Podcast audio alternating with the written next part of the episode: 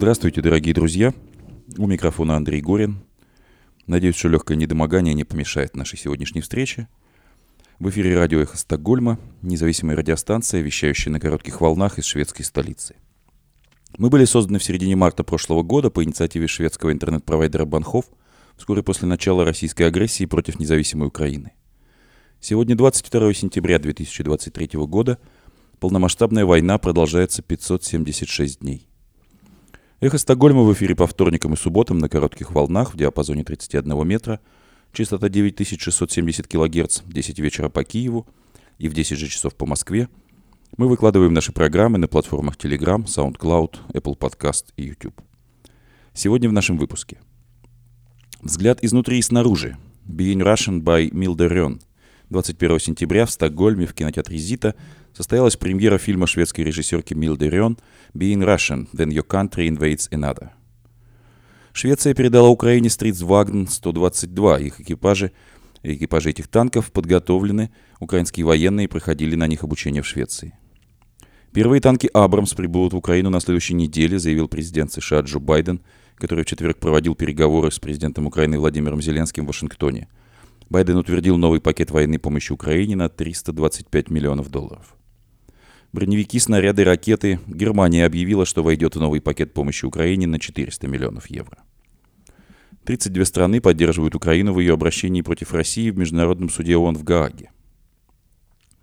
В Нью-Йорке проходит Генеральная ассамблея Организации Объединенных Наций. Президент Украины Владимир Зеленский, выступая в среду на заседании Совета Безопасности ООН, назвал представителей России в этом органе лжецами – и предложил реформу правил применения вето этой организации. Перед этим украинский президент заявил, что Россия толкает мир к последней войне. Среди других выступавших на Генассамблее ООН войны в Украине коснулись в частности генеральный секретарь организации Антонио Гутерреш и президент США Джо Байден. Вашингтонский институт изучения войны фиксирует признаки того, что украинская бронетехника преодолела последний слой российской обороны в Запорожской области – Две позиции вооруженных сил Украины в освобожденной Клещеевке назвали в честь Эммануэля Макрона и либерального философа Бернара Анри Леви. Леви назвал это большой честью.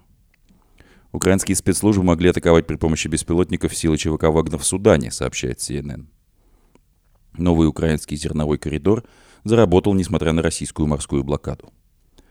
Тысячи дел о самовольном оставлении части и ноль за неявку в военкомат. К годовщине так называемой частичной мобилизации в России Медиазона обобщила статистику уголовных дел, возбужденных по военным статьям.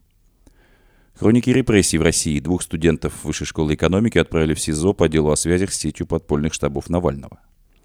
Сегодня мы предложим вашему вниманию стрим на канале форума «Свободной России» под названием «Реально ли свергнуть Путина?».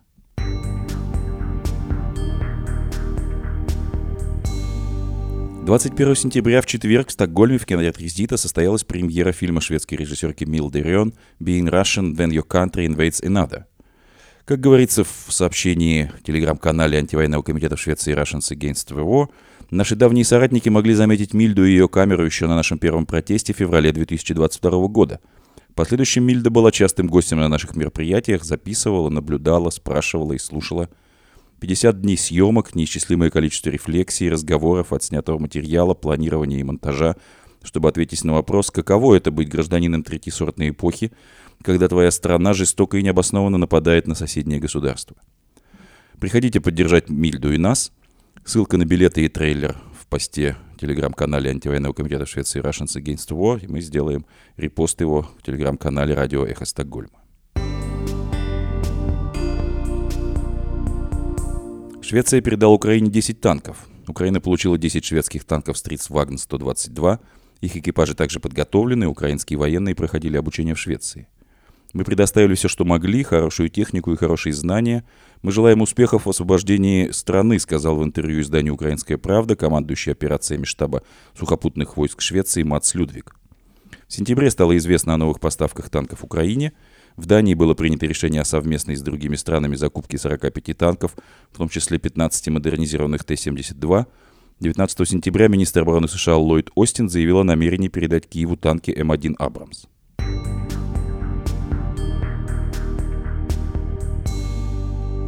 Первые танки «Абрамс» прибудут в Украину на следующей неделе. Президент Соединенных Штатов Джо Байден, который в четверг проводил переговоры с президентом Украины Владимиром Зеленским в Вашингтоне, заявил, что первые американские танки М1 «Абрамс» прибудут в Украину на следующей неделе.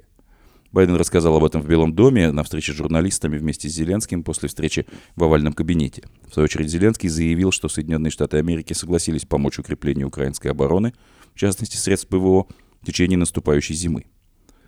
После встречи с Владимиром Зеленским Джо Байден объявил, что утвердил новый пакет военной помощи – Практически одновременно Пентагон выпустил пресс-релиз с более подробной информацией об этом.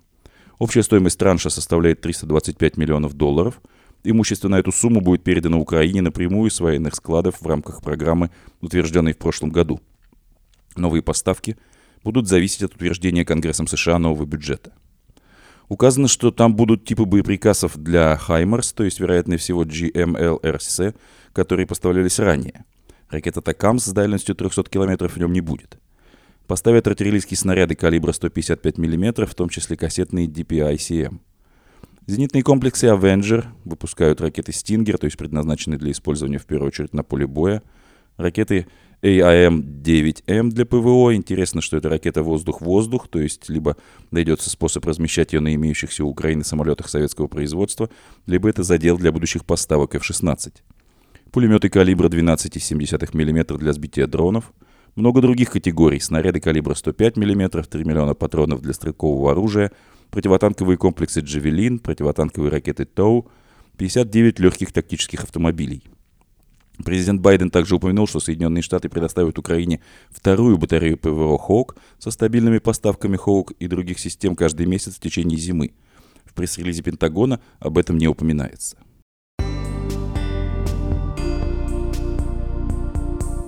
Министерство обороны Германии во вторник объявило, что войдет в новый пакет военной помощи Украине на сумму 400 миллионов евро, о котором вкратце рассказывал накануне министр обороны Германии Борис Писториус. Как сказано в пресс-релизе министерства, в пакет в частности войдут 200 боевик, броневиков МРАП, 30 тысяч снарядов калибра 155 мм, 3800 дымовых снарядов калибром 155 мм, 105 тысяч снарядов калибром 105 мм, 480 ракет АТ-2 для дистанционной установки противотанковых мин, 50 морских дронов, зимнее снаряжение, транспортные средства и запчасти. Кроме того, Минобороны Германии пишет о намерении передать Украине новые зенитные установки «Гепард» и «Ирис-Т». В течение какого срока все это будет передано, пресс-служба министерства не уточняет. В пресс-релизе сказано настолько скоро, насколько возможно.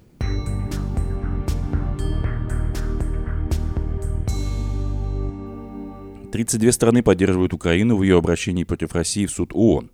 Представители 32 стран выступают в Международном суде ООН в Гааге в поддержку позиции Украины, которая заявляет, что Россия использовала обвинение в геноциде в качестве предлога для вторжения. Как сообщает корреспондент BBC, из зала суда заслушаны позиции представителей Австралии, Австрии и поддерживающих ее позицию безоговорочно Чехии, Лихтенштейна и Словакии, Германии, Эстонии и присоединившихся к позиции последней еще семи государств. Среди основных элементов, определяющих юрисдикцию Международного суда по этому делу, определенное наличие спора. Украина и Россия придерживаются противоположных взглядов на то, совершала ли Украина акты геноцида на своей территории. То, что одна сторона опирается на заявление о геноциде для оправдания незаконного деяния, которому нет других объяснений. То, что обратиться в суд по этому поводу может не только страна, утверждающая о существовании геноцида, но и государство, которое в этом обвиняют. Один из первых выступавших заявил, в частности, что законы о геноциде не должны использоваться в политических целях. По словам представителя Германии, рекордное число стран, решивших поддержать Украину в этом иске, показывает, что все они намерены защитить цельность международного законодательства о геноциде.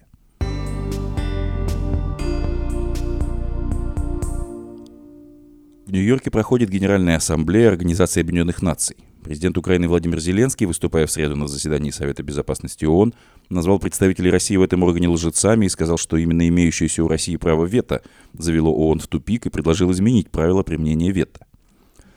Все в мире видят, что именно делает ООН недееспособным. В этом кресле в Совете Безопасности, которое Россия заняла незаконно путем закулисных манипуляций после распада Советского Союза, сидят лжецы, чья работа оправдывать агрессию и геноцид, который совершает Россия. Вето в руках агрессора – вот что загнало ООН в тупик. Будьте вы кем угодно, имеющаяся система ООН все равно делает вас меньше, чем право вето, которое есть только у нескольких и которое используется только одним Россией во вред всем другим членам ООН, сказал президент Украины. Владимир Зеленский предложил провести состоящую из трех частей реформу ООН и ее Совета Безопасности и полномочий его постоянных членов. дать Генеральной Ассамблее право преодолевать вето постоянного члена Совета Безопасности квалифицированным большинством в две трети с нормами представленности всех частей света, увеличить число постоянных членов Совета Безопасности за счет Германии, Африканского Союза, стран Латинской Америки и других государств, разработать систему предотвращения покушений на территориальную целостность государств, в том числе ввести автоматическое рассмотрение вопроса о санкциях ООН в отношении агрессора, в случае, если какая-либо страна заявляет об агрессии против нее, и приостанавливать полномочия постоянного члена Совета Безопасности ООН, если он увлечен в агрессии. Перед этим во вторник президент Украины Владимир Зеленский впервые очно, а не по видеосвязи, выступил в ООН на неделе высокого уровня в рамках сессии Генеральной Ассамблеи и призвал мир остановить Россию, развязавшей большую войну. Россия толкает мир к последней войне. Украина же делает все, чтобы после окончания российской агрессии никто в мире не посмел бы напасть ни на один народ – Военные преступления должны быть наказаны, депортированные должны вернуться домой, оккупанты должны вернуться на свою землю, сказал президент Украины. Цель нынешней войны против Украины – превратить нашу страну, наш народ, наши жизни, наши ресурсы в оружие против вас, против мирового порядка, основанного на правилах, продолжал Владимир Зеленский. Мы знаем имена десятков тысяч детей и имеем свидетельства еще о сотнях тысяч похищенных Россией на оккупированных территориях Украины и затем депортированных. Мы стараемся вернуть наших детей домой, но время уходит. Что с ними будет? Что будет с нами? Этих детей в России учат ненавидеть Украину, и все их связи с родными разорваны. Это очевидный геноцид, сказал Владимир Зеленский во вторник, выступая очно на неделе высокого уровня в рамках сессии Генеральной Ассамблеи ООН. Среди других выступавших на Генассамблее ООН войны в Украине коснулись в частности генеральный секретарь организации Антонио Гутерреш и президент Соединенных Штатов Джо Байден. Гутерреш назвал войну в Украине непрекращающейся чередой ужасов и наполнил про угрозу глобальной продовольственной безопасности – Президент Соединенных Штатов Байден сказал, что США будут продолжать оказывать непоколебимую поддержку Украине, поскольку фундаментальные принципы суверенитета, территориальной целостности и прав человека должны быть защищены. Россия думает, что мир устанет и позволит ей безнаказанно издеваться над Украиной, но я спрашиваю вас, если мы, чтобы умиротворить агрессора, откажемся от базовых принципов ООН, сможет ли после этого какое-либо государство, член этой организации, чувствовать себя в безопасности? Если мы позволим расчленить Украину, будет ли гарантирована независимость какой бы то ни было нации, сказал президент США. Мы твердо поддерживаем стремление Украины добиться дипломатическим путем решения, которое принесло бы справедливый и прочный мир. Россия и только Россия несет ответственность за эту войну. Только Россия может прекратить эту войну немедленно. И только Россия преграждает путь к миру. Потому что цена мира, которую запрашивает Россия, это капитуляция Украины, украинские территории и украинские дети, продолжал Джо Байден. Мы должны встать против этой неприкрытой агрессии сегодня, чтобы предотвратить новые агрессии завтра. Вот почему Соединенные Штаты вместе с нашими союзниками и партнерами по всему миру поддерживают храбрый народ Украины, который защищает свой суверенитет, территориальную целостность и свободу, говорил на сессии Генеральной Ассамблеи ООН президент Соединенных Штатов Джо Байден. Его речь также была посвящена проблеме изменения климата и искусственному интеллекту.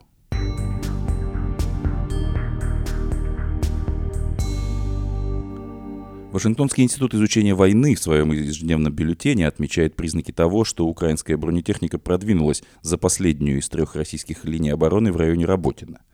О том же вечером сообщал Wall Street Journal. Геолоцированные видео, появившиеся в интернете 21 сентября, показывают, что украинская бронетехника уже находится южнее последнего из трех слоев так называемой линии Суровикина в Запорожской области – на съемке видно, что техника вела ограниченные боевые действия к западу от Вербового и 18 километров к юго-востоку от Орехова, ближайшего крупного населенного пункта под украинским контролем.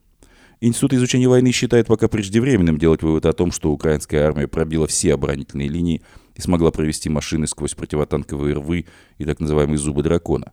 Неясно, неясно удерживают ли ВСУ территорию за этим последним слоем укреплений. Но это указывает, что украинцы пробили в первых двух линиях достаточную брешь, чтобы иметь возможность проводить через нее технику, и подавили российскую артиллерию и противотанковые средства в этом месте. Wall Street Journal, ссылаясь на свой источник ВСУ, также писала, что украинские войска продвинулись к Новопрокоповке, но Институт изучения войны пока не наблюдал независимых подтверждений этого.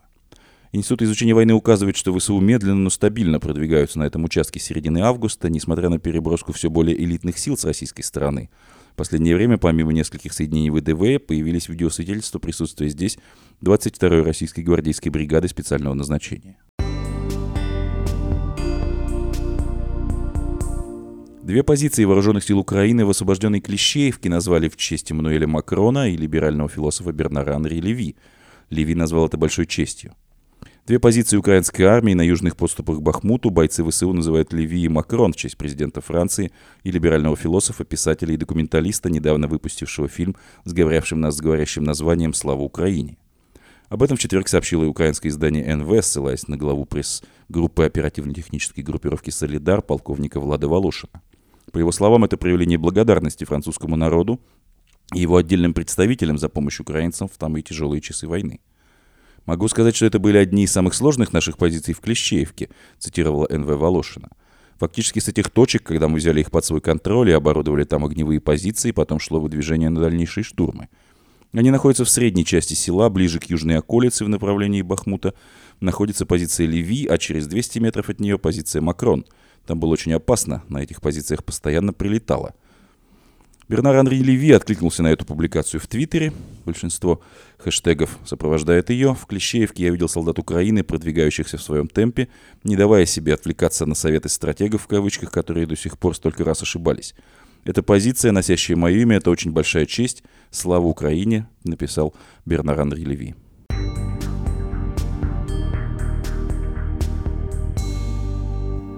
Украинские спецслужбы могли атаковать силы ЧВК Вагнера в Судане – сообщает CNN.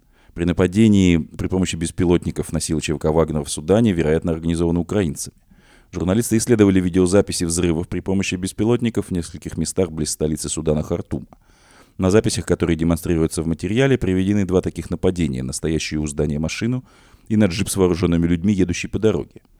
CNN наговаривается, что независимого подтверждения того, что Украина причастна к этим нападениям, получить не удалось. В качестве костного подтверждения своим выводам журналисты упоминают то, что на контроллере, из которого управлялся беспилотник, виден текст на украинском языке. Необычно, во всяком случае, для Африки и та тактика, по которой дрон с взрывчаткой зависает прямо над объектом нападения. Украинские спецслужбы не ответили на вопрос о том, действительно ли за операциями стоят украинцы. Представитель ГУР Украины Андрей Юсов заявил, что разведка пока не может ни подтвердить, ни опровергнуть эту информацию, но он добавил, что Россия теряет свои позиции по всему миру. Новый украинский зерновой коридор заработал, несмотря на российскую морскую блокаду. Первое крупное судно с украинским зерном отправилось из Одессы утром в пятницу по новому Черноморскому коридору, который Украина открыла вопреки российской морской блокаде. С июля Украина не поставляла зерно морем через турецкие проливы на мировой рынок, потому что Владимир Путин распорядился закрыть морской коридор. Российская армия угрожала всем судам, направляющимся в Украину, что будет считать их военными целями. Турецкий президент Реджеп Таип Эрдоган пытался уговорить Путина передумать, но не смог. Тогда Украина договорилась напрямую с Турцией без оглядки на Кремль. Первый подобный рейс завершился успешно накануне. Турецкий балкер под флагом Палау Резилиент Африка довез до Босфора 3000 тонн украинской пшеницы. Аналитики назвали отважный поход очень важным моментом в войне на море. А в пятницу в путь отправилось судно «Араят» с уже более крупной партией, почти 18 тысяч тонн, Судя по данным сервиса Marine Traffic, Балкер вскоре выйдет из территориальных вод Украины. Если он дойдет до Босфора без приключений, пшеницу получит покупатель в Египте, сообщил министр инфраструктуры Украины Александр Кубраков. Он уточнил, что экипаж судна составляют граждане Египта, Турции, Азербайджана, Бельгии и Албании. Новый коридор для главного экспортного товара Украины не сравним с прежним ни объемами, ни безопасностью – Эксперты предупреждали, что Россия может попытаться сорвать эти поставки, потому что после выхода из зерновой сделки она целенаправленно уничтожает портовую инфраструктуру и запасы зерна в Украине, ее главном конкуренте на мировом зерновом рынке.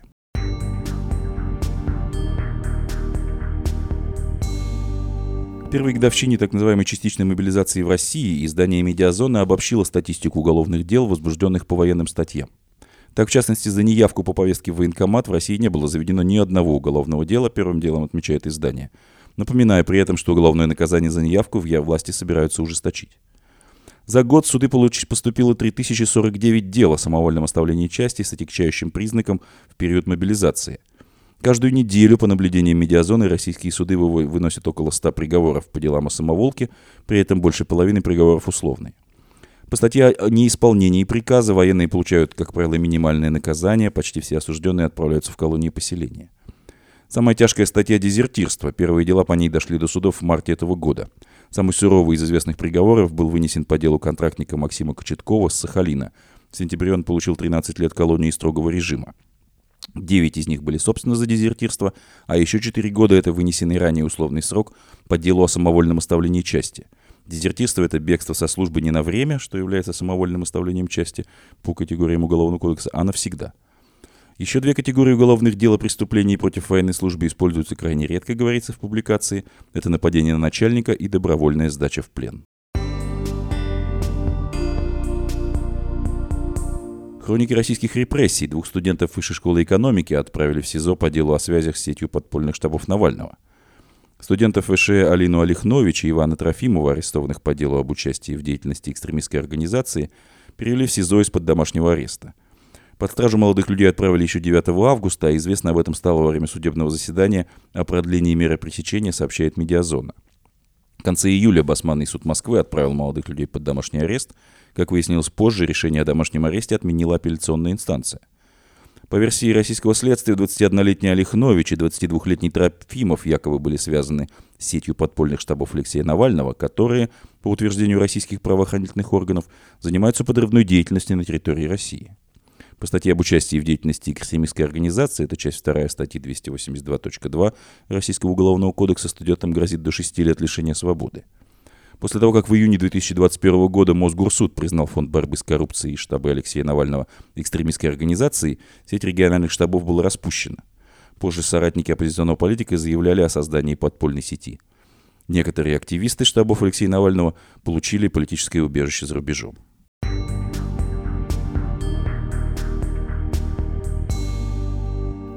В продолжение нашей программы мы предлагаем вашему вниманию стрим на канале форума «Свободной России» под названием «Реально ли свергнуть Путина?», в котором этот актуальный вопрос предметно обсуждают Максим Резник и сооснователь форума «Свободной России» Иван Тютрин в преддверии пятой антивоенной конференции форума, которая пройдет 1-2 октября в Таллине. Но все равно так или иначе надо закладываться на э, более длительную э, войну, и, соответственно, э, и позиция российского антивоенного, антивоенного движения должна корректироваться, исходя из этого. А совершенно очевидно, что идет процесс отторжения э, вот россиян, да, то есть процесс изоляции вот этой, нарастает. который он нарастает. И это некая объективная реальность. Но, кстати, что касаемо Эстонии, у нас уже все ведущие эстонские СМИ, причем как эстонскоговорящие, так и русскоговорящие, уже подали заявки, они даже уже как бы готовятся к освещению конференции. И э, вот в контексте той проблемы, вот, которая возникла с этими с э, въездом машин, э, э, тоже это очень важное мероприятие, потому что э, это возможность э, эстонскому обществу, которое очень плохо ориентируется вот в российской нашей, как бы, они ничего не знают. Но вот эстонское общество может увидеть то, о чем говорит российская оппозиция, какие российской оппозиции взгляды, цели и так далее и тому подобное. То есть у нас возможность концентрированно в течение двух дней свою позицию зафиксировать. Ну и у нас уже, конечно, помимо антивоенной конференции, мероприятий форума Свободной России 1 октября, которые будут до еще антивоенной конференции, у нас запланированы встречи с, с руководством эстонской, э, эстонской республики. Это тоже позволит э, нам, э, вот нашей части оппозиции, как бы, скажем так, позицию зафиксирует, тавтология получается. Ну нет, на самом деле это очень важные истории, потому что они позволяют э, э, вести диалог э, по очень деликатным вопросам. Есть многие вещи, как ты лучше многих понимаешь, которые надо проговаривать, потому что в условиях войны, в условиях, когда все обострено, когда огромное количество горя, цена решений, цена слов сильно-сильно увеличивается. И в этом смысле, конечно, мы неоднократно сталкивались с этим вопросом. Хочу тебя попросить вот, э, прокомментировать наш лозунг. Я имею в виду «Победа Украине, свобода России». Тот лозунг, который вынесен на знамена форума «Свободной России», который станет, наверное, я так понимаю, ну, таким мейнстримом а, конференции.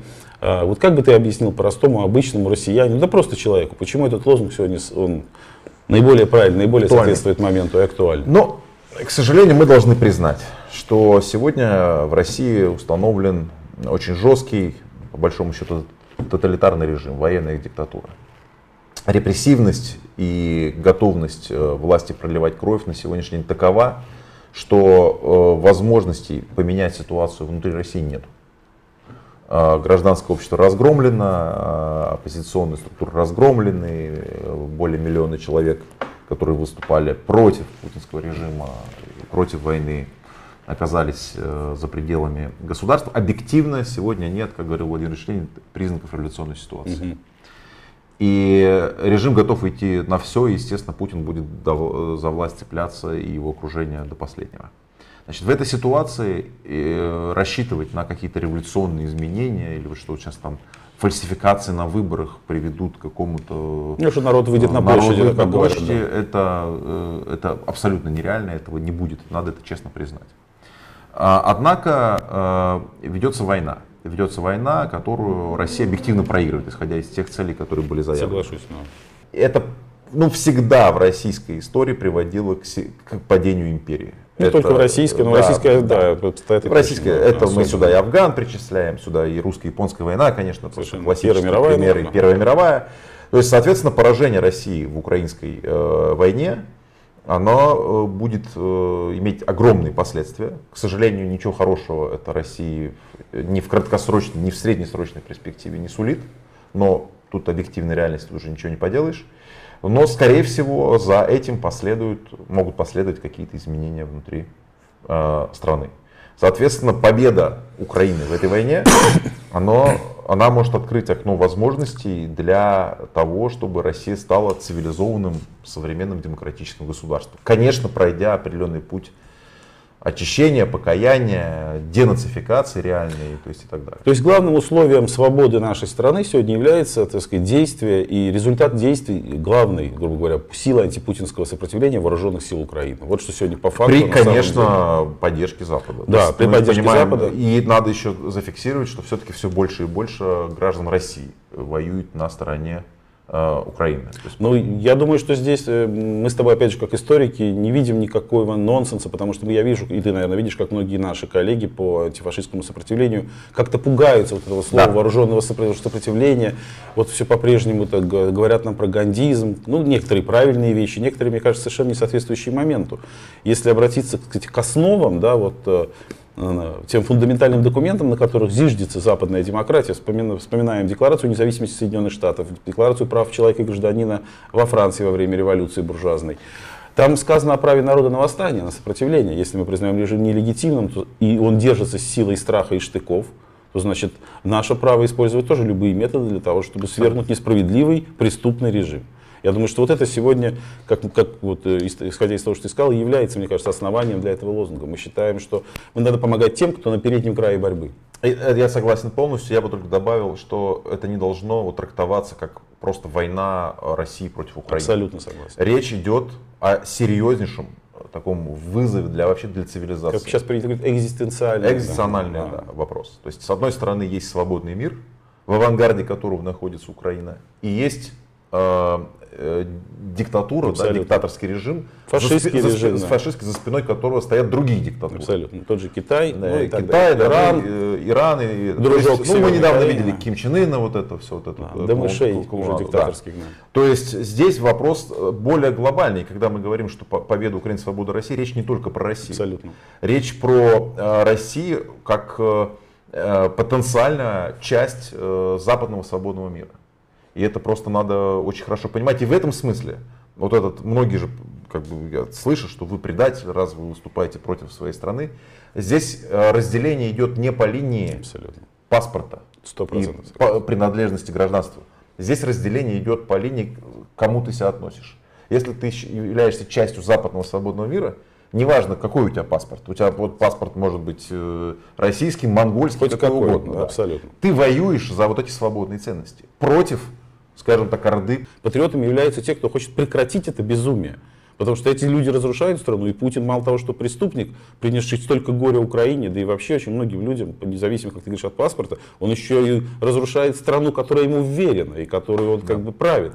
И в этом смысле, конечно, ну, я с тобой совершенно согласен, ничего общего с путинскими фашистами, кроме паспорта, мы не имеем. Но между тем у нас абсолютно э, общие ценности с теми людьми, которые сегодня помогают Украине, потому что действительно это война свободы и демократии. И С очень важно, диктатура, с и другой. очень важно, я прекрасно понимаю всех тех э, украинцев, которые не могут э, коммуницировать с русскими. Часто это носит такой, знаешь, даже ну, психологический характер просто. И для меня очень важно, что антивоенные конференции, форум «Свободной России» — это, по сути, единственная площадка российской оппозиции, в которой принимают участие украинцы. Да. Причем не абы какие, а очень известные эксперты, люди, которые явля... воюют э, на стороне ВСУ. И в этот раз у нас будет несколько экспертов. Это будет и Алексей Арестович, это будет один из ведущих экономистов э, Михаил Кухар, ну, так, по-моему, фамилия произносится. Это будет э, бывший министр иностранных дел Агрызка. То есть у нас будет, будет народный депутат э, Олег Думда. Да, То есть у нас участник. 6 или 7 человек. То есть, естественно, есть эксперты эстонские, естественно, есть э, бывший премьер-министр Литвы Андрес Кубилюс, э, есть э, финские политики э, очень высокого ранга. Но очень важно, что есть украинцы. То, что с нами говорят, я воспринимаю это, ну, своего рода так, это пафосно немножко звучит, признанием как бы заслуг. То есть, ну, на самом деле, это очень представительно. Потому что мы занимали последовательную позицию. С 2014 года форум Свободной России занимает последовательную позицию, и у нас есть определенная репутация. И э, я считаю, что э, и честь для нас, что украинцы с нами участвуют, и это особая оптика, которую тоже очень полезно нашим участникам, участникам форума антивоенной конференции послушать.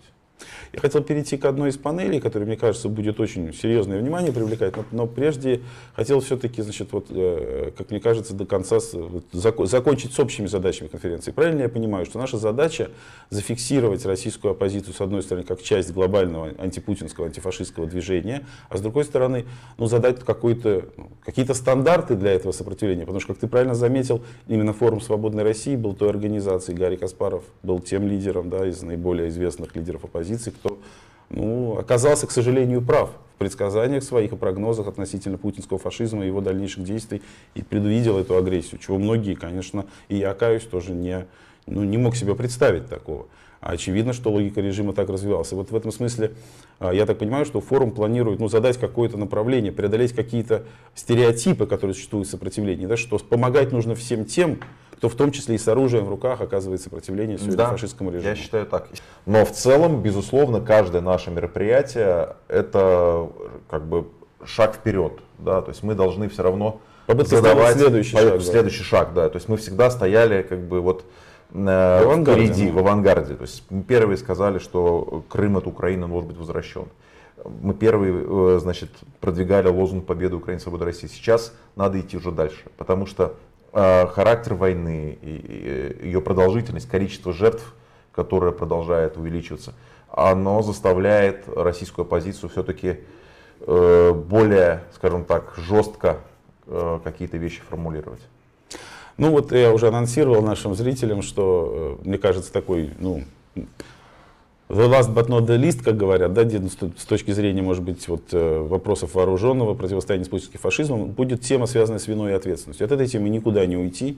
Она, как мне кажется, зачастую занимает очень много места, особенно эмоцион, в эмоциональном составляющей вот, в нашем пространстве, отвлекая от важных дел, но она существует, она волнует людей. И я думаю, что, наверное, вот это вот будет одна из самых увлекательных, я не знаю, какое слово подобрать, дискуссий. Та панель, которую, я так понимаю, будет вести Леонид Гозман, и где будет участвовать Катя Марголис. Я не буду в данном случае подробно, я думаю, наши зрители знают э, и того, и другого а, значит, участника дискуссии. Вот как ты думаешь, она, дискуссия будет острой?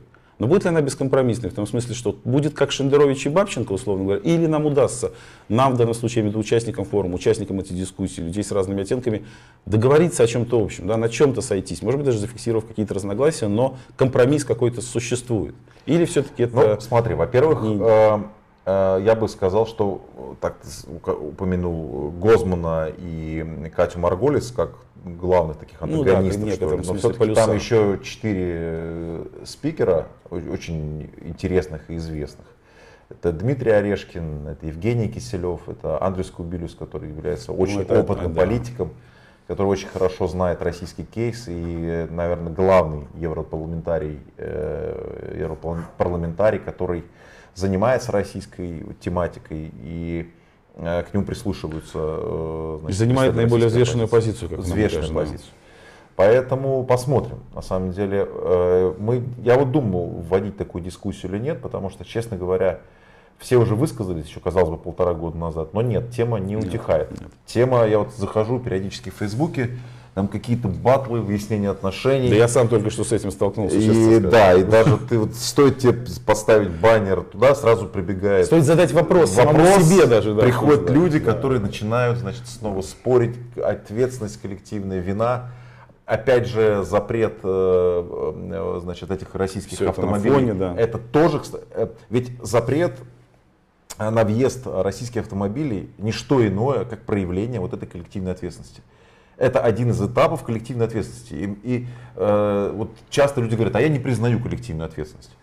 У меня на это ответ, ты можешь ее не признавать, но она тебя настигает. Но я тебе хочу сказать, что ты примерно так же, но просто у него немножко иной стиль. Также Евгений Ройзман примерно написал в Твиттере, он сейчас стал время от времени появляться. И Вот он примерно как ты сказал, что ответственность ее не волнует.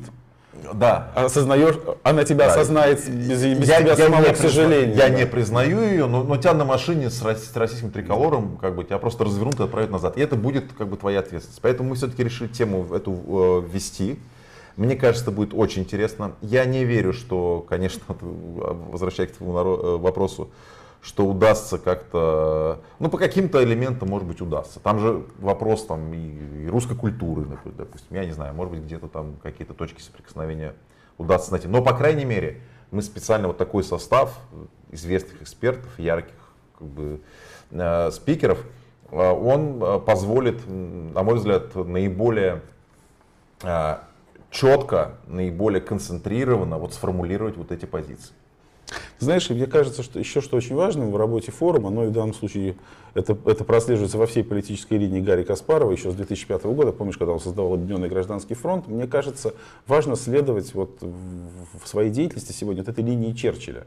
Помните, кто главный враг? Помните, что несмотря на все, всю неприязнь к соседу по окопу, враг вот он там, да, он впереди тебя, он перед тобой. Что даже если Гитлер вторгнется в ад, то найдем несколько добрых слов и для сатаны в палате общей. То есть есть главная задача, которая нас объединяет. Может быть, в этом и заключается компромисс, который нам позволит действовать сообща. И в этом, в этом смысле я очень благодарен всем тем спикерам, которые согласились приехать. Потому что это, в общем-то, это э, одно дело в Фейсбуке написать, другое дело оказаться в- на как бы, площадке, в, в условиях дебатов, с людьми, которые, кстати, э, часто в, э, в соцсетях позволяли в адрес друг друга какие-то колкие и резкие высказывания. Я помню э, первый форум, который был в марте 2016 года, мы- у нас была ситуация очень сложная, потому что сразу в трех панелях люди просто отказывались друг с другом выходить на сцену. И Да, я понимаю. мне приходилось там уговаривать просто, чтобы люди просто вместе... Ты знаешь, тем вообще были ценнее не то, что произойдет в связи с тем, что ты Абсолютно. говоришь, чем ценнее. Это на самом деле, ну не потому, что мы сидим вот сейчас в студии перед зрителями нашими, говорим, какой форум замечательный. Но объективно, уважаемые зрители, это действительно так. Очень важно, когда есть площадка, где люди, которые еще вчера друг друга ну, земляными червяками называли, уходили в эмоции, могут обсудить вещи, которые нас многих волнуют, ну реально объективно волнуют. И помнить о том, что от дискуссии нам не избежать, с одной стороны, а с другой, что все-таки у нас есть главная задача, это борьба с путинским фашизмом. И Но сегодня тут она очень ключевая. важно, что у нас же есть как бы критерий участия. То есть, в общем-то, вы, вы можете раздел- э, там, отличаться в тактике, но это все люди, которые участвуют в антивоенной конференции, это все люди, которые выступают за победу Украины. Абсолютно. Так что здесь вопросов нет. Как в свое время у нас было базовое это признание территориальной целостности Украины. То есть крымнашисты, даже если они себя называли какими-то оппозиционерами, они просто на наши мероприятия не допускались. Вот в этом случае, когда вы вот в базовом, в концептуальном вопросе по-разному видите вещи, ну разговаривать нечем. Но о чем нам сейчас с тобой разговаривать с Сергеем Удальцовым? Есть у него братья боже, на Донбассе, боже ты мой. Не, ну тут это Ну, да, тут, уже, тут уже разговор заканчивается. Ну да, были, были в сопротивлении антипутинским когда-то попутчики, типа, и даже из НБП, и вот Да. такие, как Удальцов, ну да, ну что. Но а потом закончились. Те, те люди из МБП, которые с нами вместе участвовали в марше Да, совершенно там, в далеком там, таком 2007 году, они сейчас воюют на стороне террористов российских. Это, кстати, к вопросу, знаешь, о претензии. С кем вы там объединялись? У нас была всегда своя линия. Мы Да. всегда шли против Путина. Да, на эту линию иногда, на эту дорогу выходили разные попутчики. Но мы-то этой дороги не меняли. Абсолютно. Попутчики бывали разные. Они да. приходили на наших правилах. Да, абсолютно. Они признавали Они э, и режим, на нашу да, дорогу, на по нашу, которой мы шли, мы на ней шли до, до них и шли после Да. них и продолжаем по ней идти. И это, мне кажется, действительно очень важно. И это тоже действительно одна из задач форума. А, скажи, пожалуйста, вот ты сам участвуешь в, так, в панели, которая называется «Пятый фронт». Это задача, вот то, что мы уже проговорили частично, антипутинского, антифашистского сопротивления для россиян. Она так звучит. И там среди участников есть уважаемые люди, это вот видят наши сегодняшние зрители, состав участников на, на, на наших э, экранах. Это и Геннадий Гудков, это и Сергей Давидис, Иван Преображенский, вот Иван Тютрин, само собой, Евгения Чирикова, Наталья Пелевина. Люди известные в оппозиционном движении. И наверняка возникнет вопрос о том, что кто как называет, специальная выборная операция, аккламация Путина, март 2024. И будут разные точки зрения. Здесь возможно ли какой-то компромисс с точки зрения рассмотрения вообще этой процедуры, как какой-то потенциальной возможности нанесения ущерба режиму. Или здесь будут абсолютно разные, ты считаешь, позиции, по которым не удастся договориться. Одни будут говорить, что это не должно быть в повестке, а другие, что это и есть главная задача, где нужно сосредоточить усилия. Как ты считаешь? Ну, э, вот по поводу вот конкретных э, экспертов, э, я не уверен, что тут будут те, кто выступают за выборы. То есть, условно То говоря, сейчас есть там линия, которая там какое-то умное голосование, когда ФБК, да, есть там какая-то концепция КАЦа, такие адепты как бы э, использования. Есть кандидат Венедиктов. Процедур, кандидат Венедиктов, да. Это адепты использования вот этих процедур для влияния на что-то. С моей точки зрения, э, это уже не актуально, как там, минимум 10 лет. И совершенно очевидно, что сейчас а, никакой возможности игры на этой поляне нету. А, а отсутствие повестки, а, отсутствие понимания, собственно, что делать, это не означает, что нужно принимать повестку, которую навязывает власть. Они режим полностью контролируют, даже всерьез говорить там про наблюдателя невозможно, потому что электронное голосование просто перекрывает вообще любые споры про какие-то цифры, подсчеты, что-то что такое. Более того, существует опасность, да, что, трудно поспорить. что появится какой-нибудь э, очередной Прохоров или Собчак, какой-нибудь человек, который как бы вот либерал, которого будут накачивать, потом его будут продавать на Западе, и потом он будет э, нести чушь, как твои бывшие товарищи по партии Яблоко, и рассказывать, что нам необходимо сейчас войну остановить. Это Фактически... По, это сейчас было не по-товарищески. Не по-товарищески. А, по позиции по яблоку я с тобой согласен, партия чужой совести. Ну, то есть остановить его, как бы, по сути, на условиях России. То есть, ну, по да. сути, предлагается Украине капитулировать. Это вот русские предлагают украинцы капитулировать, которые там проливают кровь каждый день. Да? Но это выглядит позиция отвратительно. И, бессовестно и отвратительно. Поэтому э, я считаю, что, конечно, э, вот участие вот э, в этом балагане, вот в этой процедуре, которая совершенно понятно, как бы, что из этого власть каждый раз пытается выжить, и у нее получается, кстати, выжимать. Мне кажется, это, это очень плохо. Это, это крайне неправильно, это сбивает ориентиры у Запада. То есть, мне кажется, намного честнее было бы все-таки фиксировать э, и честно признать, что на сегодняшний момент э, уровень репрессивности и жесткости режима путинского такой, что мы не можем изнутри эту ситуацию поменять. Ну, мы можем вести антивоенную агитацию, нам нужно искать такие пути, но вот играть вот как бы в кандидата Венедиктова, ну это просто издевательство над здравым смыслом. Я с тобой совершенно согласен, только в, в, в той части, что люб, люб, вообще нужно любые возможности использовать для борьбы с этим режимом. Но только в этом контексте нужно все это рассматривать. Рассматривать в контексте мы там пойдем победим, значит мы там пойдем понаблюдаем, ну это мне кажется, да, ну не то что наивная история, но это будет такой самообман, который действительно, так сказать, размывает историю. Нужно иметь четкое отношение к процедуре и к государству, которое эти процедуры проводит. Но вот сторонники этой процедуры, не только политики, политологи говорят, а вот вдруг из этого всего, из этого фейкового кандидата, условного Венедиктова, там, Собчака Явлинского, там, значит, возникнет эффект Тихановской. Вот люди, вот, грубо говоря, это же не выборы, это же вот возможность типа сказать Путину, что он преступник в той или иной форме, да? Вот такие механизмы существуют влияние, как может быть так, или, или это, это, или да. это будет 1,68%? Это последний аргумент, который используется. Вот да. Они используют кейс Беларуси да, да, и его тут же перебрасывают. Аргумент, вот да. Тут есть несколько Э, несколько как бы, просто факторов, которые не позволяют этот перенос сделать. Первое, Беларусь страна намного меньше, в разы меньше. Соответственно, уровень фальсификаций, его можно фиксировать на, вот, ну, скажем так, соседей внутри города, внутри района. Все друг друга знают. Все друг друга знают. То есть все-таки страна относительно небольшая. Это раз. Во-вторых, э, Беларусь э, это все-таки была страна, которая не являлась и не является формально страной-агрессором. Россия является у России за спиной а, агрессия и оккупированные территории, на которых эти выборы точно так Тоже же проходят, будут проходить. Да. Третье. Понятно, что а, про эффект Тихановский думает не только Россия, КАЦ с, значит, mm-hmm. с людьми там, но и, э, Навального. Но и с той стороны. Об этом думать с той стороны. Mm-hmm. И да, даже если вы хотите, вот вы хотите с наперсточниками вот, взять и поиграть, на это у них есть э, электронное голосование, которое может обеспечить любой результат, который они захотят. То есть, если раньше, допустим, ставилась цель 75, они могли сделать там 73, вот как бы не попадание могло быть там 2%, то сейчас они могут уже до сотых процента, потому что это делается вручную. Это как э, играть Не, в ну, футбол, тут когда вообще- есть табло, которое не контролируется. Счет на табло известен А счет на табло есть человек, который просто Это кнопки кнопочки вот Помнишь, как, смотри, ну, как-то было в фильмах разных детства нашего. Да. такие, да. Поэтому э, вот этот аргумент с Беларуси, он просто ну, несостоятелен. Э, и вообще вот эти переносы из страны в страну, они как бы, они всегда хромают, а здесь это просто, ну, просто неверно. А что произойдет? Что будет сделана попытка, как я уже сказал раньше, раньше накачивания вот этого ли- либерального какого-то кандидата или двух кандидатов, там, с Эвелинским, условно говоря, у которых, понятно, там результаты будут в рамках там, там, 2%, условно говоря, или 3%. Накачивание этих людей, продажа на Западе с определенным нарративом, Ну вот, смотрите. демонстрация, активная демонстрация выборов на оккупированных территорий, территориях, которые будут как бы демонстрировать э, поддержку населением, легитимизировать вот эти оккупированные территории. Ну и вроде как российская оппозиция вся в этом участвует. Вы участвовали.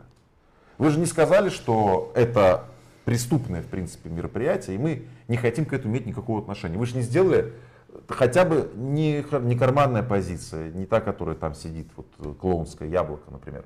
А вот те люди, которые жестко выступают, выступают за победу Украины, ну вы же этого не сказали. Вы же по- пошли туда, вы полезли там что-то считать, вы полезли там кого-то выдвигать, наблюдателей каких-то делать. Значит, если вы туда входите, значит, э, этот режим не является для вас нелегитимным, что, кстати, является вторым пунктом э, Берлинской декларации. Да. Если это режим нелегитимный, если это власть преступная, если это фашистское государство, что вы делаете с ними на этих выборах? Ну, абсолютно Так логично, с моей выбор. точки зрения, политическая позиция. А, И к тому же я считаю, что вообще этот вопрос сейчас слишком много места в повестке занимает. Абсолютно. В моем понимании, э, я и к нашим зрителям обращаюсь, я понимаю, что у многих в стране а, есть желание как-то выразить свою позицию. Но сегодня все-таки надо, надо постараться видеть ситуацию целиком. До этих выборов, грубо говоря, извините, надо дожить. Если сегодня этот вопрос уже не звучит как э, фигура речи для очень многих людей. Если понятно, что сегодня делает и как сражается Украина на переднем крае, и задача помогать, и как мы говорили, для любого честного человека, независимо от паспорта, является главной, и, и вот об этом будет вестись речь, в том числе и на форуме «Свободной России», и на антивоенной конференции. Но вот есть еще одна часть нашей коалиции, помимо Украины, помимо российского сопротивления, это Запад. И у многих возникают вопросы, которые можно сформулировать примерно так. Нету логики. В санкционной политике нету логики, и она не приводит к результатам. Как бы ты оценил вот эти все истории? Мы говорили про мухи, грубо говоря, да, это история отдельная, связанная с автомобилями. Но с другой стороны, мы имеем котлеты, связанные с Березкиным, да, человеком, на котором клейма негде ставить. И такое ощущение, что как, как-то вот эти санкции не приводят к ослаблению Путина. Или это внешняя такая вот оболочка, и эти результаты не видны, потому что они не одномоментны. А, вот если с цифрами на руках, я бы вот э, влияние санкций на путинскую Россию, мне будет очень интересно э, посмотреть как раз на панель, которая будет на антивоенной конференции. Вот я хотел да, к этому как раз. Потому что там у нас будут э, известные очень экономисты российские, Алексашенко, Иноземцев, Дмитрий Некрасов. Там будут э, топ-экономист украинский, там будут э, топ-экономисты и бывший министр э, эстонский, Эстонский. которые просто, э, они как бы, у них цифры на руках. Я думаю, что все-таки, конечно, в среднесрочной перспективе, в долгосрочной, да, вли- влияние санкций, оно очень зна- значительное. Все равно поступает информация, все равно мы как бы мониторим ситуацию в регионах. Конечно, вот это как бы элемент удушения имеет место. Другое дело, что да, как ты сказал, что есть определенные дырки, есть какие-то противоречия. И я думаю, что это связано э, с отсутствием какой-то единой западной стратегии. Вот. То есть есть европейская бюрократия, Exactly, есть национальные правительства, многие из которых прикормлены э, значит, э, путинским режимом давным-давно. Жертвы швейдаризации. Есть более радикаль... да, есть более как бы страны, занимающие более принципиальную позицию.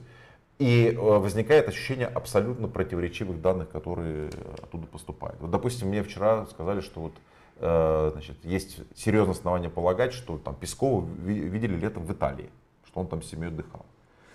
Понимаете? Ну, вот, то есть есть такие вещи, ну, и действительно после этого э, возникает вопрос, а вообще правильно ли это? И, часть решений, конечно, они принимаются э, за закрытыми дверьми. Мы не понимаем э, Логику значит, логику. да. То есть, может быть, этот Березкин взял и отдал миллиард э, евро на нужды ВСУ. На этом основании его освободили. Или на нужды Виктора Орбана. Вот вопрос. Да, ну, то есть э, Да, не процедура не ясна, естественно, Да, это вызывает определенные вопросы. вызывает вопрос. Но с нашей стороны Мы не можем быть заложниками повестки евродепутатов или каких-то там людей, э, значит, жуликов в Венгрии.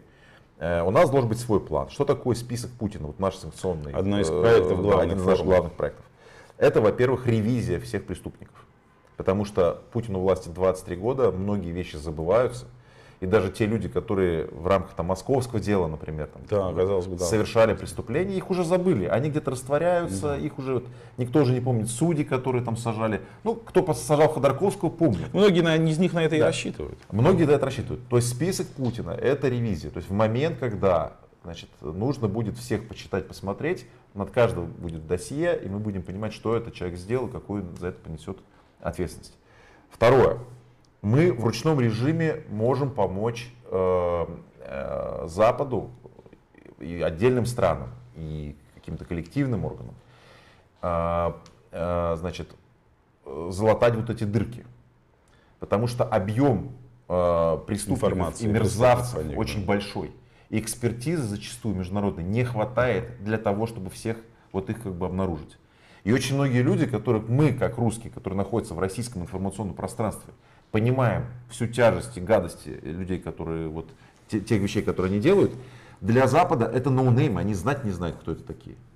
И в своем решении они опираются, я раз они не могут опираться на экспертизу, они опираются на те силы, э, российской оппозиции, которые пользуются определенным авторитетом, у которых есть определенное реноме. Чье мнение они учитывают да. при принятии решения. Поэтому, когда, почему, допустим, у нас процедура, она многоступенчатая. Это не так, что Каспаров взял и нашлепал в список Путина, кого там посчитал нужным. Значит, у нас серьезная процедура, у нас есть несколько этапов. Да, это может быть публичное приводит, решение, публичное решение, голосование. Может быть, это приводит к некой э, замедлению, что ли, этого процесса, включения непосредственно в список. Хотелось бы побыстрее. Но зато за каждую фигуру мы можем ответить, потому что... Что это серьезное э, решение. Да, конечно. там экспертиза, есть досье, то есть понятно. То есть все это проложено ну, документальными какими-то вещами.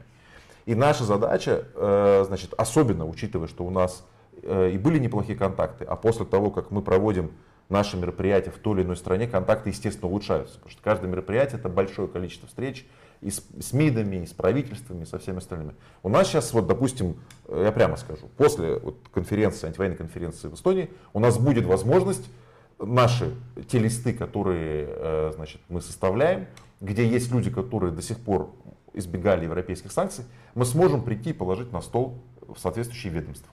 А все остальные могли бы, кстати, поддержать. Ты, если я не ошибаюсь, один из э, участников брюссельской контактной группы. Да, да среди который как раз Андрюс Кубилиус в том числе конечно, создавал. Конечно. И, и мне кажется, по-моему, Форум Свободной России из участников единственная организация, которая имеет уже готовый список, с которым ну, можно работать. У кого-то есть какие-то списки? Ну, мы знаем, есть да. активный список ФБК, но они не участвуют в этом процессе раз. Во-вторых, они как-то, ну, у них какие-то другие да. принципы.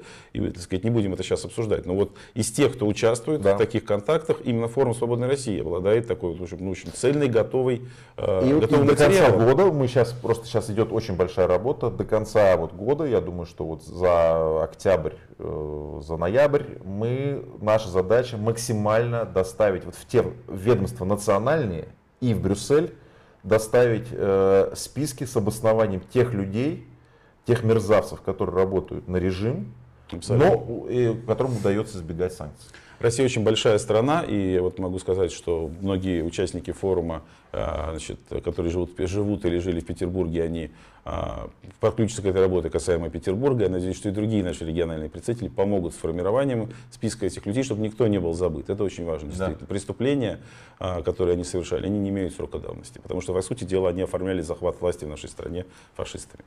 Ну и завершая, может быть, Иван, тогда в конце, да, вот я не могу не оттолкнуться от того, что ты сказал, что вот эти все шарахания санкционные, да, которые каждый в отдельности можно объяснить, но в целом объясняются отсутствием стратегии. Да. О которой Гарри Каспаров сказал недавно, что Запад не решил до конца, хочет ли он победить в этой увы, войне. Увы, да. А вот Андрюс Кубилюс, да, как мне кажется, помнишь, по-моему, полгода назад где-то была его статья, а, обращенная к европейскому политику, где он говорил, что единственная гарантия безопасности Европы это демократия к востоку. Да. Ну, по крайней мере, безопасно. Ну, то есть движение в ту сторону, ничего другого невозможно. Рост крокодилами, безусловно, хорошая вещь, но он ненадежен. Он не хорошая вещь, и в этом смысле... Ну, хорошая вещь и сиюминутно, да. как бы, да, так сказать, вот отгородиться. В этом смысле вот эта дискуссия с очень многими украинскими коллегами, Э, эмоционально мне желание вот этот вырыть э, рост Абсолютно понятно. объяснимо. Оно объяснимо, это все правильно. Но мы понимаем, что за этим с крокодилами через 10-15 лет снова будут нашлепаны танки, там какие-то ракеты, которые все равно сюда двинут. Действительно, если мы хотим э, как бы вот глобального улучшения ситуации с международной безопасностью, Абсолютно. а Россия еще ядерная страна, и вот этот ров с крокодилами, ну это что, это территория с огромными центробежными силами, с абсолютным коллапсом государственности, с огромным количеством ядерного вооружения, с большим количеством невменяемых людей, Абсолютно. с большим количеством этих уголовников, которые сейчас уже э, возвращаются назад, кто с фронта, там уже скачок э, э значит, преступности во, во всех регионах практически наблюдается. Особенно в тех, где вот откуда шла там мобилизация, люди почувствовали кровь, многие из них возвращаются с оружием. То есть э, с рывом не получится. Все равно через какое-то время там накопится определенная вот эта негативная энергия, которая будет в ту или иную сторону выплескиваться. То есть я выступаю, здесь я Кубилюса Адруса поддерживаю, за все-таки долгосрочное, э, за стратегическое мышление и для, за, э, за то, чтобы Запад помог бы российской оппозиции. Ну, понятно, что это как бы актуален разговор будет только после конечно. того, как но, но, об изменения. Но, но надо видеть перспективу. Но у вас должен быть план, у вас да, должна быть дорожная, дорожная карта, карта, у вас конечно. должен быть план, у вас должен быть план реформ, у вас должны быть, в конце концов, люди, которые будут этим заниматься. Потому что падение режима, как бы, это неизбежная турбулентность, но времени для таких принципиальных решений будет очень немного. Да. Опять же, как нас учит история. Да. Я с тобой совершенно соглашусь. Нельзя прятать голову в песок, нельзя занимать позиции Страуса, потому что это только кажется, что ров с крокодилами какая-то гарантия. Смешная отговорка, на самом деле, нежелание решать проблему и, и попытка оставить ее следующим поколениям. Дорогие друзья, я напоминаю, что вы на канале Форума Свободной России. Я вас прошу, поставьте, пожалуйста, лайк к этому видео, сделайте репост, потому что это у вас непосредственный вклад в борьбу с путинским фашизмом. И уверяю вас, если бы каждый из нас сделал хотя бы небольшую часть того, что сделал для борьбы с этим режимом мой сегодняшний гость Иван Тютрин, то, возможно, мы находились бы совсем в другой исторической точке. Иван, я желаю тебе успеха. Спасибо. Я нам всем желаю успеха. Да. И, как говорится, победа Украине. Свобода России.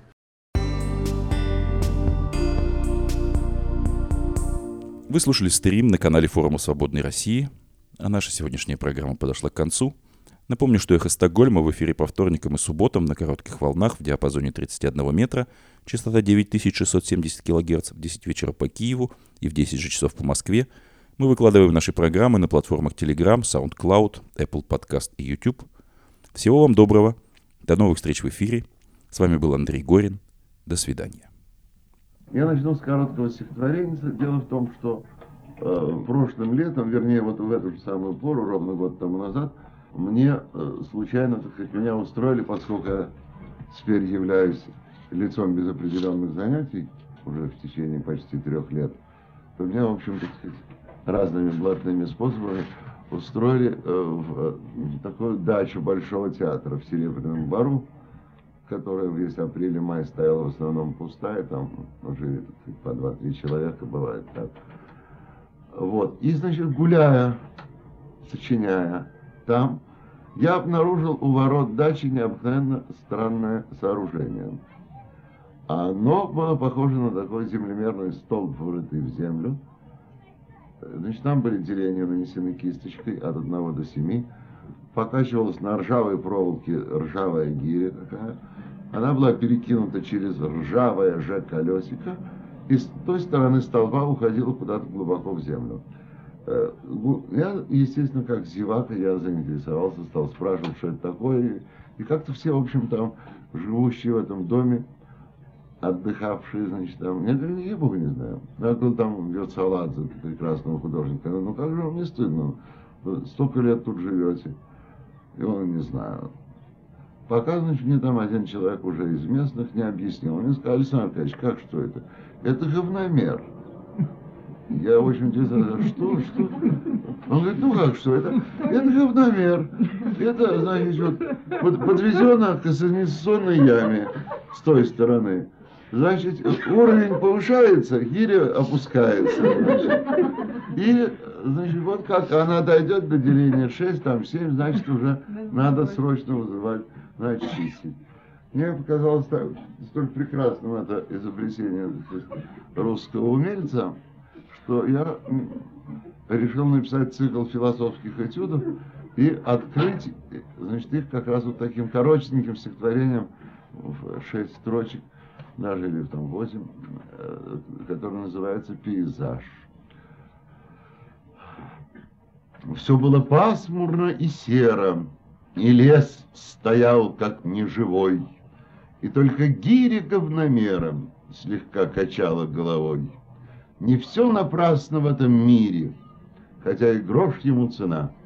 Не все напрасно в этом мире, покуда существуют гири, и виден уровень говна.